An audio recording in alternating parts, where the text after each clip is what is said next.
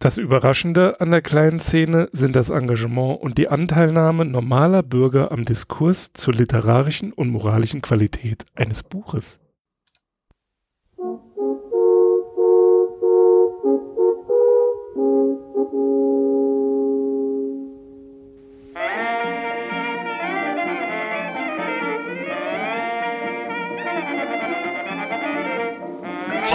Podcast Welle Saar. Unterbrechungsfrei in Areal 12 fett gedrückt. Immer mehr hören lieber Cat Earth Society. Podcast Welle Saar. Saarbrücken.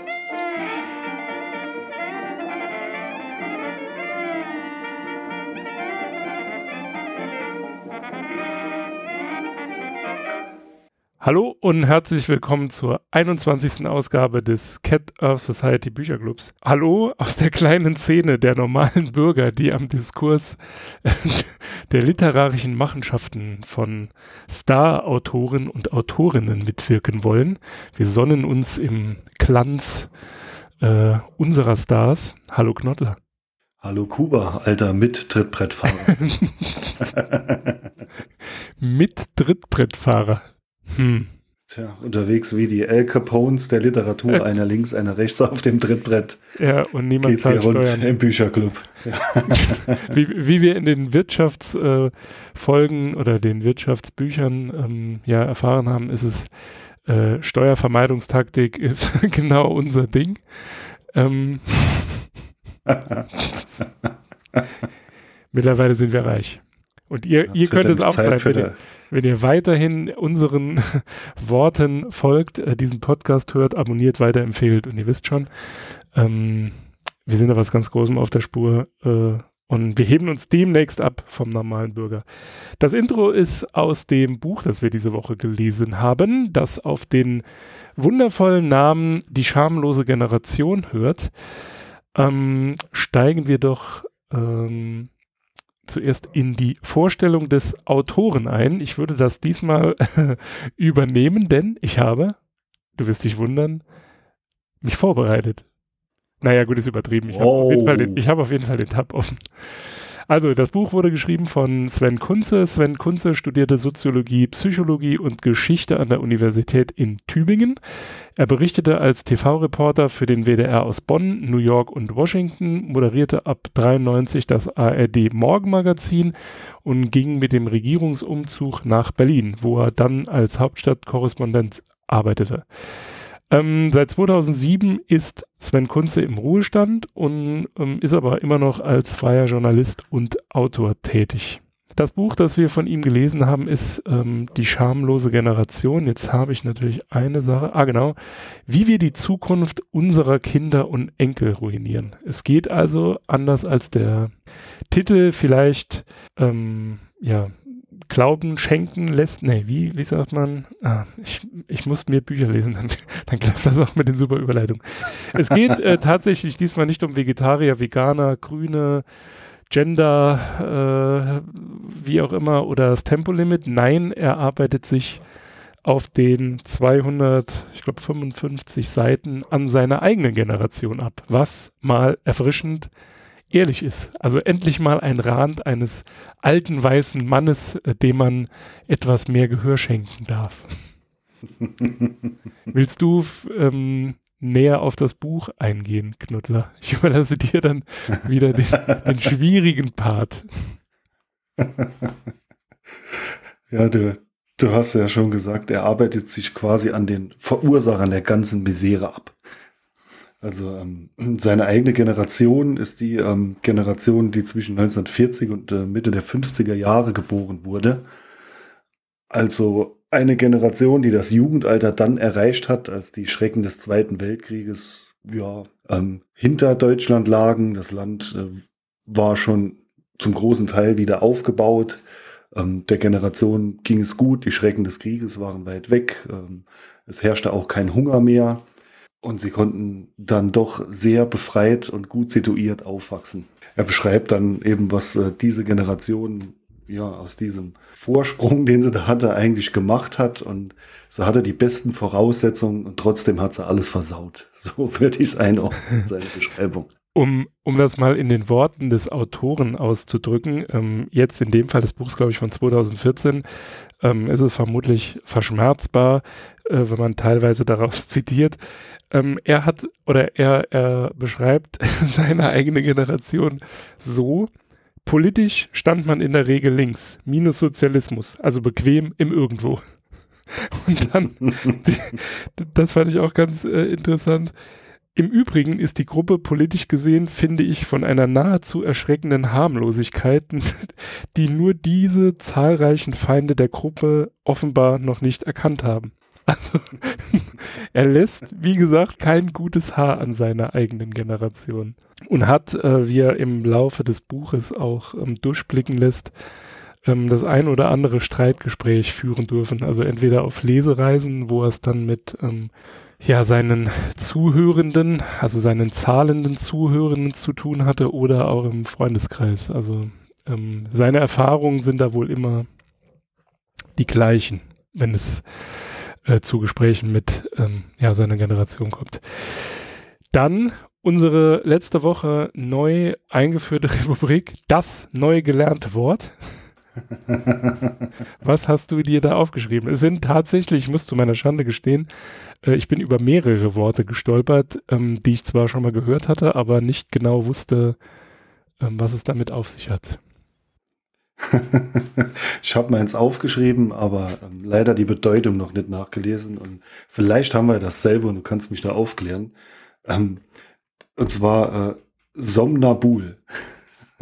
nee, das sagt mir nichts. Einfach, äh, einfach ähm, erstaunt. Somnabul. Da kann ich Somnambul, ja. Ich muss da die, äh, ähm, die Bedeutung dann noch nachliefern. Ah, schlafwandelnd. Mhm. Also da, das ist mir gar nicht aufgefallen. Das habe ich dann ähm, überlesen. ja, da, dafür habe ich dein Wort der letzten Woche in diesem Buch auch wieder entdeckt. Ja, äh, habe ich mir auch notiert. Auf Seite 700, äh, auf Seite 127 kommt Ubigitäer wieder vor. Ich habe mich sehr gefreut. Aber ich weiß nicht, irgendwie bewegen wir uns immer in der gleichen Blase, denn es kam schon wieder Keynes vor und ich habe nur gedacht, das kann doch einfach nicht sein. Egal wie links oder Mitte man unterwegs ist, ist äh, irgendwie begegnet es einem ständig. Naja, meine Worte, ähm, wir verlinken das auch in den Show Notes, dass ihr ähm, später, falls ihr uns mal trefft, ähm, dass ihr mir das unter die Nase reiben könnt. Epigonen Hast du das schon mal gehört? Äh, ja, aber die Bedeutung war mir nicht direkt klar. Also es ist ein Nachgeborener. Und zwar die siegreichen Nachkommen der Sieben gegen Theben. Und äh, im modernen Sprachgebrauch ist es der Nachfolger großer Vorbilder. Ähm, dann habe ich noch, das fand ich ganz witzig, äh, Kalmieren. Im Englischen Und kennt man es. Calm down. Nee, das, Nein, nee, nee, nee. Also das ist ja wohl jetzt ein schlechter Scherz. Wieso? Das weist darauf hin, dass du noch nie mit großem Interesse Demolition Man geschaut hast. Nein, natürlich nicht. Aber ich weiß, was oh, die Muscheln Mann. sind. Ja, da, das ist auf jeden Fall sehr gut. Weil, äh, da wird nämlich äh, John Swarton auch immer angewiesen, äh, kalmieren Sie sich in der mhm. deutschen Übersetzung. Ja, ich sag's mal so, ähm, das ist ähm, bei mir genau wie bei ähm, Per Anhalter durch die Galaxis. Man muss halt die drei, vier Schlüsselelemente der Geschichte kennen und dann kann man sich da immer ganz gut rauswinden. Jetzt habe ich mich zwar verraten, aber klar, ich habe den Film mal okay. gesehen, aber naja. Also schreit eigentlich nach einer neuen Rubrik, einer zusätzlichen, das ist ja sowas wie die Fußballweisheiten. genau. Sollen wir noch ein paar äh, Literaturweisheiten einfügen, wie vor dem Buch ist nach dem Buch oder so. Buch, ein Buch dauert 300 Seiten im Bücherclub. Und am Ende gewinnt immer Thalia. Nein, kauft eure Bücher bei Genial Lokal oder fragt in eurer Bu fragt in der Buchhaltung Buchhalt, Alter, was ist denn jetzt schon wieder los? In der Buchhandlung eures Vertrauens ähm, ob ihr die Bücher auch dort bestellen könnt. Da, hat, da habt ihr mir davon. Das nächste Wort, das habe ich auch schon gehört, aber mir nie die Mühe gemacht, danach zu suchen. Ein Volant. Oh, das ist doch ein, äh, ein wie, ähm, ach, wie ein Passant, also ein äh, Vorbeifahrer, oder? Äh, nee, Bin tatsächlich nicht. Okay. Ist ein angenähter Besatz an einem textilen Produkt. Hier ist es nicht. Ja, ne? Also da kann man, hier kann man noch was lernen. Dann ähm, das letzte Wort, zumindest das, was ich mir aufgeschrieben habe. Ich wollte ähm, vermeiden, jetzt 35 neue Worte hier vorzustellen. ähm, Tornister. Das ist mal bekannt, das ist ein Rucksack. Genau. Ja, lass mich nur dumm aussehen. So, machen wir doch direkt weiter mit der Bewertung. In der international anerkannten fünf Katzenköpfe äh, Bewertungsskala. Also deine Bewertung. Wobei, wie, für, die, für die, die uns noch nie zugehört haben, eins, die Dieter Bohlen-Biografie, fünf, warum habt ihr das nicht schon vor Jahren gelesen? ja, die schamlose Generation bekommt von mir dreieinhalb Katzenköpfe. Ähm, großartiger Humor. Ich sehe nicht alles so negativ wie der Autor, ähm, aber ich habe doch sehr oft gelacht beim Lesen und äh, es, es las sich sehr, sehr gut, fast am Stück. Ähm, dem schließe ich mich an. Also ich würde auch drei zwinkernde Katzenköpfe, was ja dann dreieinhalb entspricht, ähm, geben. Vier wäre ja, also wenn es auf acht Punkte, acht von zehn möglichen Punkte kommt, ist es ja eine absolute Leseempfehlung. So weit würde ich nicht gehen, aber es ist ein sehr unterhaltsames Buch. Und wenn man bedenkt, dass eben ein alter weißer Mann mal nicht über die jüngere Generation oder über die jüngeren Generationen ähm, abzieht, Grüße gehen raus an Jürgen von der Lippe, ähm, dann finde ich das Buch durchaus empfehlenswert. Also der Meinung kann ich mich bedingungslos anschließen. Wobei auch die, die jüngere Generation, also die, die, die Kinder und ja, genau, also quasi die Kinder der 40er auch ihr Fett wegbekommen gegen Ende des Buches. Mhm. Also man muss ja, ähm, kommen wir ähm, zum, zum Fazit und zum Inhalt. Ähm, man muss ja sagen, die ersten fünf Seiten sind halt einfach schon ein Feuerwerk. Und ich frage mich, was passiert wäre, wenn er diese Rede gehalten hätte. Ob ihm, wenn man, ähm, er ist halt, ich glaube, 42 geboren oder so, so in dem Dreh. Ähm, er hat schon einen, mh, hm, ich will nicht sagen antiquierten Ausdrucksstil, aber man merkt ihm schon an, dass er aus einer anderen Zeit kommt. also es ist jetzt nicht so Frankfurter Schule oder so, aber ähm, es ist in diesem Buch wird einem klar, wie schön die deutsche Sprache sein kann, finde ich. Also die Art und ja, Weise, wie er sich ausdrückt, ist einfach, also ich fand das äh, hervorragend. Also ja, ich fand es auch gut und äh, auch nicht so übertrieben ausgedrückt.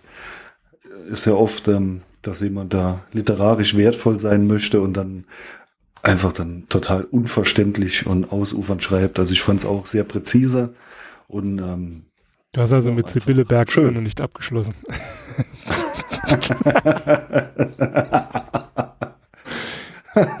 ja, die, die, die, hat ein kleines Trauma hinterlassen. Gut, wobei die hat ja, ähm, die ist jetzt wahrscheinlich bei jeder Empfehlung ubiquitär in deinem Gedächtnis. Ich sehe, sie hat bei dir auch Eindruck hinterlassen. Na gut, sie hat ja das Wort ähm, relativ häufig benutzt, deswegen ist es mir in diesem Buch auch sofort ins Auge gesprungen und ich musste mir sofort die Seitenzahl ähm, notieren. Ähm, aber ich habe dich unterbrochen, glaube ich. Ja, ungefähr so ging es mir auch beim Lesen des Buches. Ich habe mich laufend selbst mit Lachen unterbrochen. das war schon sehr, musste dann der Lesefluss eingestellt werden. Das war schon sehr gut. Also ähm, das Buch entsteht, also wie du schon gesagt hast, die ersten fünf Seiten, die sind schon, äh, die sind schon ein sehr guter Einstieg. Und die ähm, ja, da hat man gleich alles drin, was das Buch ausmacht. Es geht halt eben darum, dass er auf dem 18. Geburtstag der Tochter eines guten Bekannten eine Rede halten soll und äh, dabei dann auf seine Generation und halt die Generation ihres Vaters Bezug nimmt und dann eben, ja, sagen wir, völlig entgeistert angeschaut wird von den anwesenden Gästen und vor allen Dingen von seinem guten Bekannten. Ja, und ähm, die, ähm, als er dann nachher um Beistand bei seiner eigenen Tochter ähm, gebeten hat, ist die ihm dann natürlich auch sofort in die Parade gefahren, hat ihm, oder hat die, die Tochter, ähm, für die er die Rede hätten halten sollen, ähm, die hat, hat ihm dann halt beigestimmt. Aber ähm, ich habe mir hier, bevor ich es nachher vergesse und mich ärgere, es fällt mir nämlich beim Schnitt immer auf, um dem Ganzen oder um euch mal so, so eine kleine ähm, Stilblüte, wie er sich so ausdrückt, ähm, zu zitieren. Zu dritt fielen Maggie und ihre Spa äh, Spießgesellen nun über ihr Land her, um es von Grund auf instand zu setzen. Eines musste man ihnen lassen. Sie gingen dabei entschlossen zu Werk und mieden eisern jenes Lieblingswerkzeug demokratischer Schwächlinge, den Kompromiss. Also wie gesagt, das Buch ist wirklich sehr, sehr toll geschrieben. Auch wenn es sich, ähm, finde ich, so im Mittelteil etwas wiederholt. Also klar, er arbeitet sich halt immer an gewissen Situationen und so ab. Von daher wird's, ähm, ja, wie gesagt, es wiederholt sich häufiger, aber ähm, so alles in allem, wie gesagt, also sieben von zehn möglichen Katzenköpfen sprechen für sich. ja, das schafft man nicht so leicht, eine solche Bewertung. ja, also er, er arbeitet sich ähm, wirklich an der an der, seiner kompletten Generation ab und ähm, zeigt eben auf, welche großen Möglichkeiten da gewesen wären, wie sie hätten die Welt gestalten können, wenn sie nicht so behütet aufgewachsen wären, wie schon gesagt hatte, der Krieg war dann länger vorbei, als sie ins Jugendalter kamen. Ähm, das Wirtschaftswunder war gerade angelaufen. Also hatten sie viel Zeit und wenig Pflichten und kümmerten sich dann in erster Linie um sich selbst und ihr Sein und äh, die Diskussion. und daraus entstand sehr viel Übles, seiner Meinung nach. Ja, also diese, diese Männerrunden, die, wo er diese Männerrunde beschreibt, also wenn ich nicht schon gelegen hätte, und zwar im Bett, ähm, dann wäre ich wahrscheinlich lachend vom Stuhl gefallen. Aber hier ist zum Beispiel, hier ist zum Beispiel auch so eine Stelle, ähm, wo er dann beschreibt, ja, früher, da ging es halt um Unmittelbarkeit, Utopie, herrschende Ver äh, Verhältnisse, Dialektik und so weiter. Und dann, wo sind die eigentlich abgeblieben? Einst waren sie im persönlichen Besitz von Dieter Kunzelmann, vom Zentralrat umherschweifender Haschrebellen.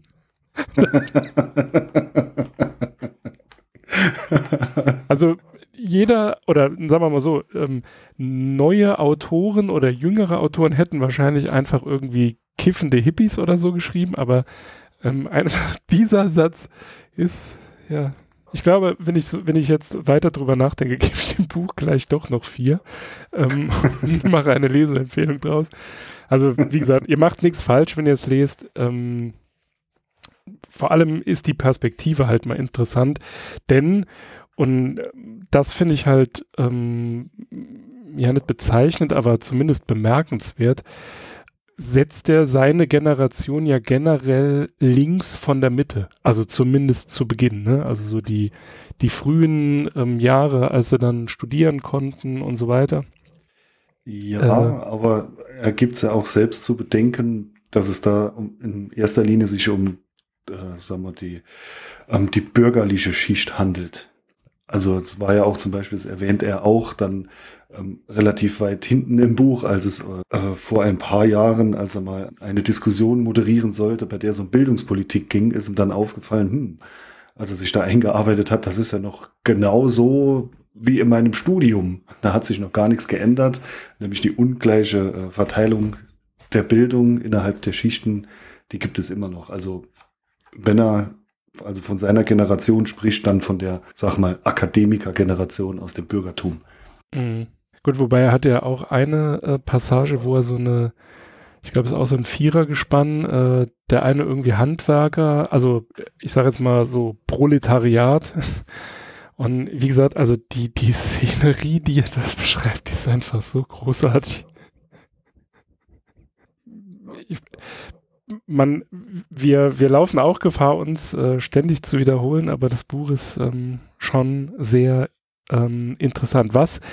Und ähm, da geht es halt auch um so diese Generationengesellschaft. Und er spricht ja beispielsweise auch davon, dass ähm, weil die 40er ähm, sehr häufig keine Kinder hatten und dann möglicherweise, wenn überhaupt, erst sehr spät zu, also Kinder bekommen haben, ähm, ist durch, die, also der demografische Wandel ist ja wahrscheinlich allen von euch im Begriff, ähm, entsteht ja in, also nee, wahrscheinlich sind wir schon mittendrin, aber es wird wahrscheinlich immer noch schlimmer, ähm, wird es ja irgendwann ein Problem, wie werden die Alten gepflegt? Und äh, was ich dort zum ersten ziemlich krass fand, war, dass er in zwei oder drei Gesprächen, die er wohl mit ähm, ja, Bekannten hatte, äh, die dann sagen, ja, ganz ehrlich, also ähm, wenn ich merke, dass es abwärts geht, dann sorge ich für eine, warte, wie hat er gesagt, äh, Störung des Bahnverkehrs zwischen Berlin und Hannover.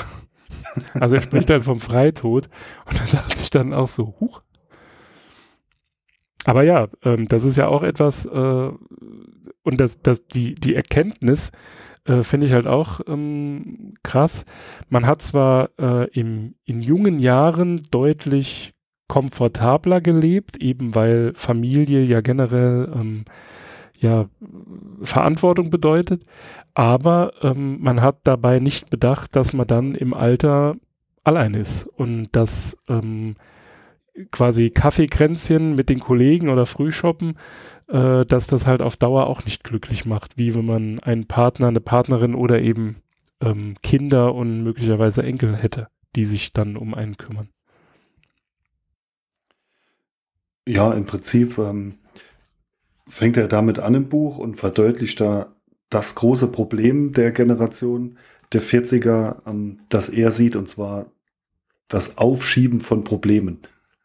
nämlich einfach sich um äh, Probleme dann erstmal nicht zu kümmern, äh, obwohl sie eigentlich klar sind und dann auf einmal ja dann doch vor einem Scherbenhaufen zu stehen und äh, ja, dann den leichtesten Ausweg zu suchen. Ob es jetzt hier der Kollege ist mit dem Freitod wählen ähm, oder später, wenn es ums Rentensystem geht, ähm, einfach alles in die Zukunft zu schieben oder auch bei, bei anderen politischen großen Entscheidungen ähm, ja, einfach mal zunächst mal alles zu vertagen und nichts zu tun.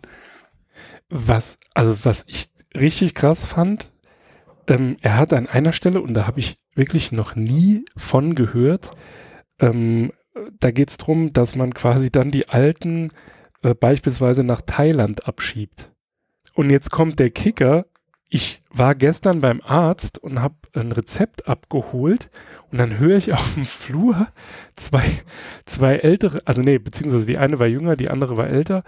Und dann sagt die Jüngere zu der Alten, ah, du kannst ja im Alter auch nach Thailand gehen, da wirst du für 800 Euro ähm, im Monat wirst du komplett rundum gepflegt. Und ich dachte so, wieso habe ich davon noch nie gehört und warum jetzt innerhalb von einem Tag zweimal? Tja, ja, es gibt halt da ähm, zwei Modelle. Einmal ist das der Export der Alten und einmal dann halt auch der Import der Pflegekräfte. Eins von genau, beiden ja. Ja, muss diese Generation jetzt leisten, damit sie überhaupt versorgt wird im Alter. Und muss das alles natürlich dann auch teuer bezahlen. Wie gesagt, ähm, vermutlich vergessen wir viele der ähm, Punkte, die er so im, äh, im Buch nennt, aber was er ja zum Beispiel auch zum Thema macht, gerade wenn es um den Import von Pflegekräften geht. Er spricht ja beispielsweise auch die, ähm, ja, die Versäumnisse seiner Generation an, als es um den Wiederaufbau Deutschland ging. Ähm, also mit äh, den, wie, Hilfsarbeitern? Nee, nicht Hilfsarbeiter, ähm, wie, Gastarbeiter. Gastarbeiter. Ähm, und da bringt er einen, einen Punkt, wenn man drüber nachdenkt, also mir persönlich, als ich es gelesen habe, es hat für mich Sinn gemacht, aber ich habe noch nie so drüber nachgedacht. Wenn man die Leute schon als Gastarbeiter betitelt, ist fraglich, warum man sie nicht als Gäste behandelt hat, sondern sie einfach, ja, die gehen ja wieder.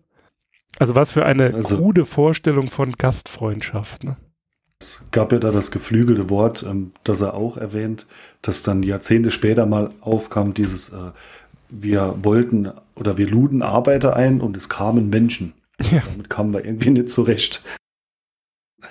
Und ja, ist auch eines der Probleme, ähm, ja, ist, dass diese Generation verbockt hat, weil ja, da, da zehren wir heute noch davon, von äh, misslungener Integration oder sag mal, Aufnahmebereitschaft oder Gastfreundschaft. Da ähm, ja, gibt es heute noch massive Nachwehen. Da. Mhm.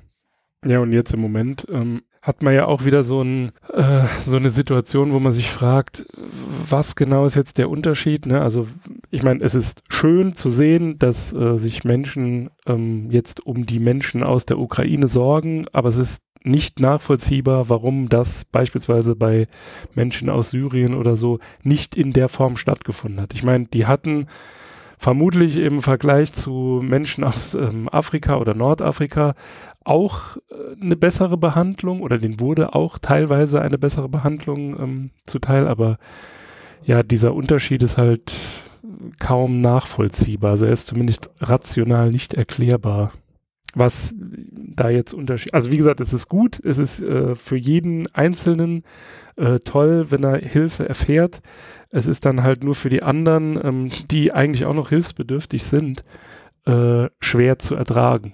So zumindest würde ich mir das vorstellen, wenn ich jetzt in der Situation wäre eines äh, geflüchteten Menschen aus Syrien oder, weiß ich nicht, aus den Maghreb-Staaten, wie auch immer.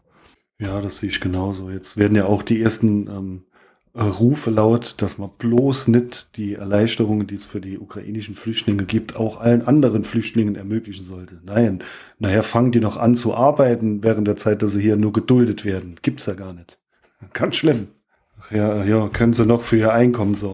Ja, dann fällt halt ein ähm, Argument gegen ähm, äh, Migration, fällt dann halt einfach äh, über Bord und zwar, dass die Leute ja hier nicht arbeiten und nur faul sind. Ne?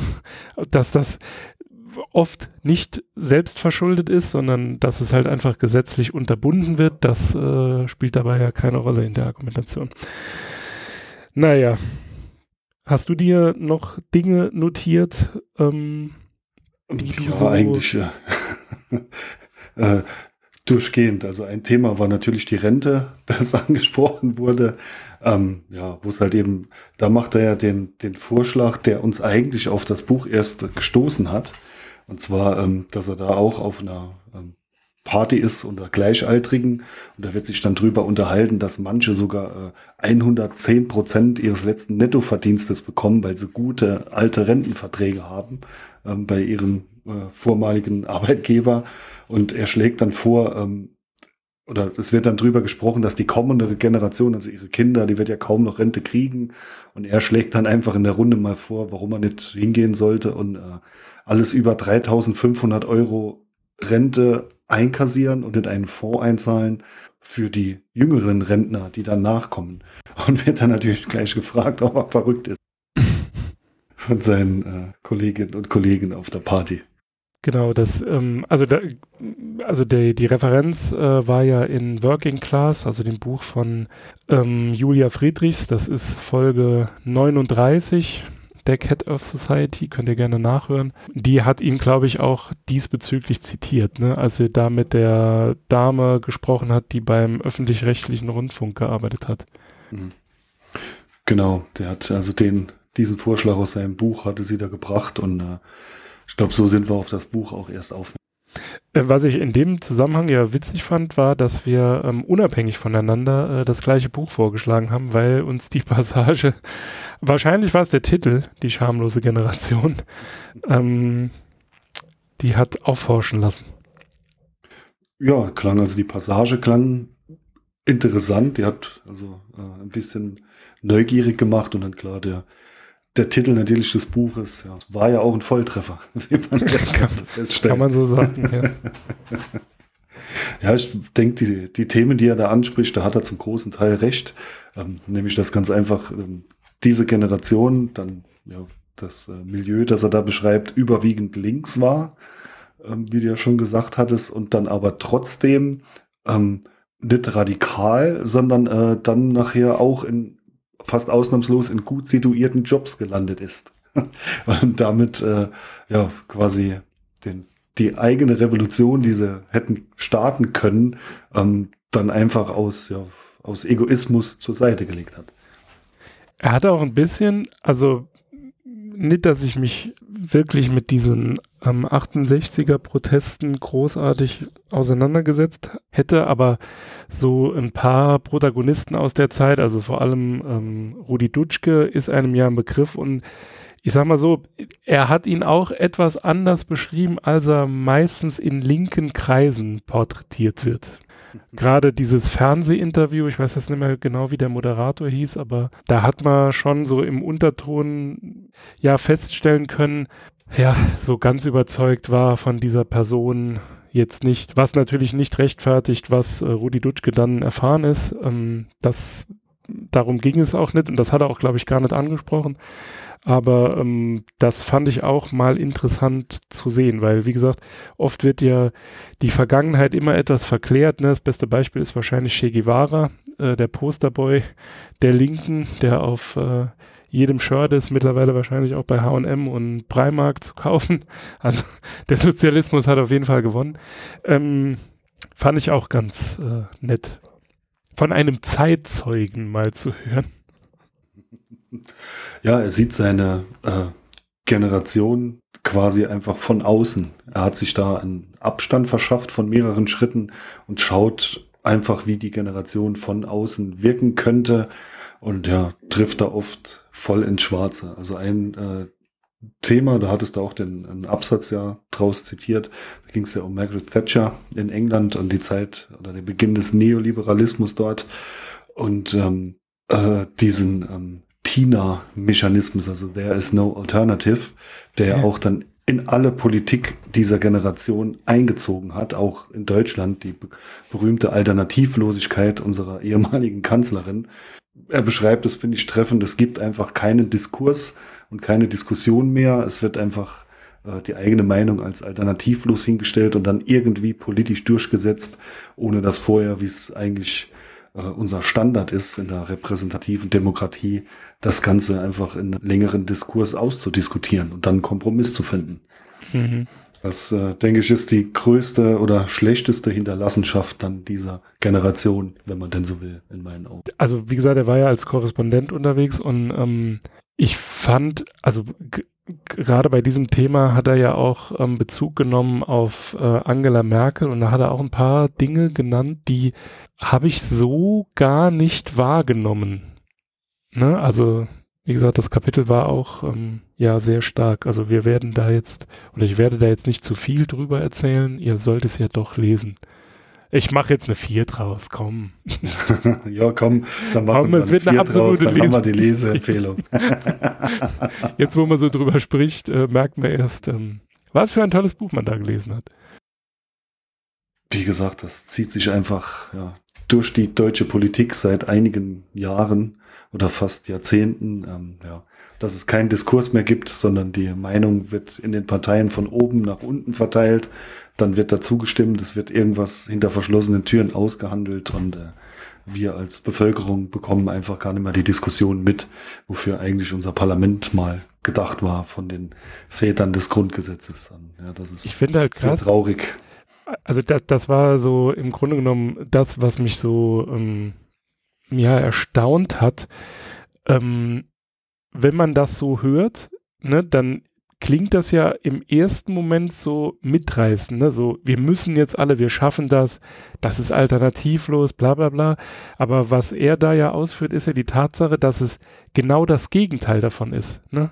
Es soll nicht mitreißen, sondern es soll die Leute einfach dazu bringen, die Klappe zu halten und darüber wird jetzt nicht diskutiert. Also das ist ja so sein Punkt, den er da macht. Und die Beispiele, die er dort anführt, ja, die sind auf jeden Fall schwer zu entkräften. Also seine These ist an der Stelle sehr schwer zu entkräften. Also ich denke, da sinnbildlich dafür ist auch die äh, Entstehungsgeschichte vom äh, unserer Atommüllendlager, oh Mann. die da beschreibt. Also ähm, äh, ich habe mich da am Wochenende äh, über das Thema auch noch kurz unterhalten gehabt, zufälligerweise. Also die Asse, dieses gescheiterte Endlager und dann später Gorleben, wie er dann in dem Buch auch beschreibt, ähm, wo das dann auf einmal eine politische Entscheidung wird, wo einem der führenden deutschen Wissenschaftler in dem Bereich Atomphysik von einem äh, Politiker, von einem äh, Landesfürst äh, dann erklärt wird, ja, wir haben uns für eines der schlechtesten Bergwerke äh, überhaupt entschieden, weil ähm, die Lage an der Grenze zur DDR ist gut und das ist halt jetzt eine politische Entscheidung. so gut, dein Studium war umsonst. Wir hätten dich nicht gebraucht. Da hat er ja auch so einen äh, suffisanten Kommentar gemacht, äh, dass Angela Merkel ja auch mal ähm, Umweltministerin war und ähm, ja, leider als Physikerin konnte sie ja nicht ahnen, was da so passiert. Ne? Ja, das stimmt. Es gibt noch ein ausgedehntes Kapitel, als er in Kopenhagen auf dem Weltklimagipfel mhm. war, ähm, das ich sehr ernst fand. Im Gegensatz zu den anderen Kapiteln fand ich es nicht so gelöst und äh, es ja, war auch recht beklemmend, was er da beschreibt, weil er da ja zufällig mit drei ähm, jungen, sag mal, AktivistInnen dann ähm, zusammen übernachtet, also eine Nacht verbringt. Ja, und da sehr, sehr genau die Gefühle und den Gipfel und äh, der, des, den Abgesang auf das Kyoto-Protokoll dann beschreibt. Also da konnte man richtig mitfühlen, wenn man da dabei gewesen wäre. Mhm. Leider, ich habe das, ähm, also er hat ja da eine Szene ähm, beschrieben, in der äh, Sarkozy, Obama und Merkel quasi auf ihren Bus warteten. ähm, da habe ich aber leider das Foto nicht gefunden. Falls doch, schaut jetzt mal in euren Podcatcher. Äh, möglicherweise seht ihr es jetzt hier. Wenn nicht, dann sorry.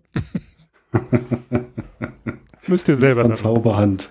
Aber also um, um kurz die Szenerie zu beschreiben, ähm, wie gesagt, die, die Stimmung ist betrübt. Er hatte allerdings, als er losgeflogen ist, oder bevor er die Reise angetreten hat, ähm, er ist ja nicht geflogen, weil sein ähm, Flug, weil er seinen Flug nicht äh, geschafft hat.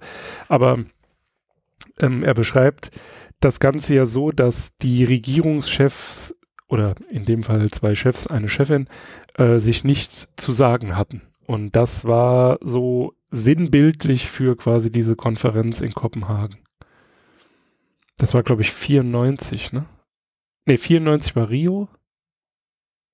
Und 2009 war das. 2009 war, glaube ich, Kopenhagen. Ja, sehr, sehr bedrückend, dass jetzt nochmal in der Nachschau, sagen wir, von einem Zeitzeugen, äh, kann man eigentlich schon sagen, bei den Ereignissen, ja, das einfach mal dann zu lesen und dann noch jemand aus dieser Generation, der dann zufällig äh, mit drei ganz jungen Menschen, also äh, zwei Generationen weiter, dann eben zusammentrifft und ja, sich da dann austauscht. Also das fand ich sehr spannend. Mhm. Und welche Zufälle es dann gibt, ne? Also er kam quasi ins Hotel, ähm, ja gut, liest es selber. Wir haben ja jetzt, es hat ja jetzt acht äh, Katzenköpfe, also jetzt brauchen wir euch ja über den Inhalt nichts mehr zu erzählen. Ihr, ihr lest es ja jetzt, ihr kauft es jetzt sofort. Und warum hört ihr überhaupt noch zu? Ihr könntet das Buch schon lesen.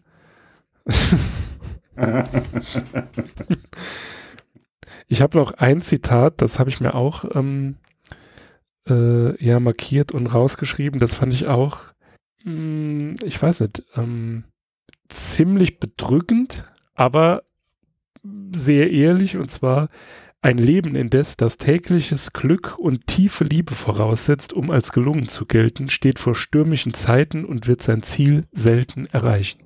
Da er es nicht in Anführungszeichen gesetzt hat, ähm, ist es wohl auf seinen Mist gewachsen. Das hat mich kurz, äh, das hat meine gute Laune während des Lesens des Buchs kurz betrübt.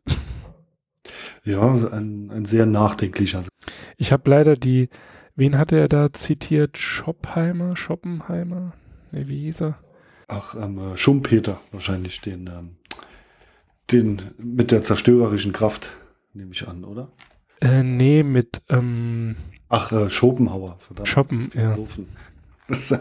ja, mit Namen habe ich es ja eh nicht. Also wenn ich irgendeinen Namen ausspreche, ich meine, niemand erwartet mehr, dass ich ihn richtig ausspreche. Warte, ich muss gucken, ob ich es vielleicht gerade finde. Aber das fand ich auch, ähm, ja, es ging auf jeden Fall ähm, um das Glück ähm, und das quasi, dass wir denken, dass das Leben nur dafür da ist, dass wir in Glück leben, aber dass das halt der größte Trugschluss ist, äh, dem wir aufgesessen sind. Ich guck mal, vielleicht ähm, finde ich es und dann packe ich es in die Shownotes. Mhm. Ja, da, da erwähnt er ja auch die US-amerikanische Unabhängigkeitserklärung, die ja seiner Meinung nach einfach falsch verstanden wird, weil da geht es ja nicht darum, dass äh, das Leben nach Glück, sondern um das Streben nach Glück. Mhm. Also quasi. Ähm, also ein Übersetzungsfehler äh, und. Genau, nicht das, äh, das Leben im Glück macht, äh, macht glücklich, sondern das Streben nach dem Glück, erleben, dass das Glück kommt und geht. Ja. Er hat, äh, und das finde ich auch ganz interessant, ganz zu Beginn des Buches, also das Buch hat keine Quellenangaben, weil er ähm, sagt, es gab schon so viele Bücher, die alles Mögliche und man liest das ja eh nicht, so habe ich es zumindest in Erinnerung und ähm, aus dem Grund hat er es einfach in Anführungszeichen gesetzt, wenn er etwas gehört hat, also in, in Gesprächen mit Bekannten. Ähm, teilweise nennt er die Autoren der Dinge schon, aber dann ist es wahrscheinlich so offensichtlich, ähm, dass er sagt, ja gut, dann das erkennt sowieso ähm, der größte Teil der Gebildeten, die dieses Buch lesen. Also ich habe es ja nicht gekannt, aber das äh, haben wir ja im Intro, im Prolog schon klargestellt. Was bildet sich der normale Bürger ein, Literatur zu besprechen? Ich fand die Beschreibung, ähm, das war auch noch so ein Ding, ähm, als er in New York gearbeitet hat und dann ähm, Teile, also irgendwie so ein ART, äh, ein ART, ein ARD-Team angereist ist und die amerikanischen Kollegen einfach so genervt waren. fand ich auch, ähm, das hat ja die meisten Deutschen auch sehr gut beschrieben. Wobei ich da mittlerweile sagen muss, ähm, dieses, äh, dieses Verständnis haben Franzosen auch. Also ich glaube, wir sind da auch nicht mehr ähm, Unikate, wenn es darum geht, sich über Dinge beschweren zu ja, wollen. Wobei es da, denke ich, äh, doch feine Unterschiede gibt. Äh, der Deutsche jammert und der äh, Franzose geht auf die Barrikade. Ich glaube, das ist der Unterschied. Der, der, Franzose zündet was an. Ja, könnt ihr euch jetzt aussuchen, was, was euch mehr Spaß macht. ja, sehr, sehr, sehr schön das Ganze beschrieben. Sehr, sehr lustig. Und ja, und ja mittlerweile dann auch eine Cat Air Society absolute Leser. das jetzt muss ich überlegen, das dritte Buch erst, das es in den Olymp der Cat of, des Cat Earth Society Bücherclubs geschafft hat. Ja, also ähm, wir haben ja jetzt fast Halbzeit bei den Folgen. Das Jahr ist ja auch schon fast halb rum. Also ähm, ich denke, einen absoluten Überflieger müssen wir noch finden. Also ich denke, einmal zehn von zehn sollte es oder wird es hoffentlich geben noch im Rest vom Jahr. Hatten wir das nicht schon? Ich weiß es gar nicht mehr. vielleicht, vielleicht sollten wir das auch in die Shownotes schreiben. Das wäre ja auch eine Art ähm, Leserservice. Dann könnte man, ähm, wenn man den Podcast äh, runtergeladen hat, guckt man einfach schnell in die Beschreibung. Nee, wir machen es euch nicht so einfach. Außerdem sollt ihr euch ja auch daran erfreuen, wenn wir uns über ein Buch freuen. Oder aber ähm, wenn es mal zum Machtwechsel kommt und der normale Bürger sich über einen Autoren äh, ja, hermacht. Äh, Cat of Society Fans der ersten Stunde wissen, um was es geht. ich denke mit Schrecken daran zurück. Ja, genau. Es war eine Erfahrung, keine gute. Aber immerhin war das Artwork schön. Ja, so finden wir in allem Negativen doch auch was Positives. Ja. Wie wir letzte Woche gelernt haben, das ist im Übrigen auch ähm, eine Beschreibung, die ich jetzt übernommen habe, weil ähm, mir viele Menschen vorwerfen, ich wäre immer so pessimistisch. Ich sage, wie die, jetzt habe ich nur leider ihren Namen vergessen, ähm, wie gesagt, war eine der Wissenschaftlerinnen oder die ähm, Regisseurin aus dem Buch von letzter Woche. Ich bin ein ausgelaugter Optimist.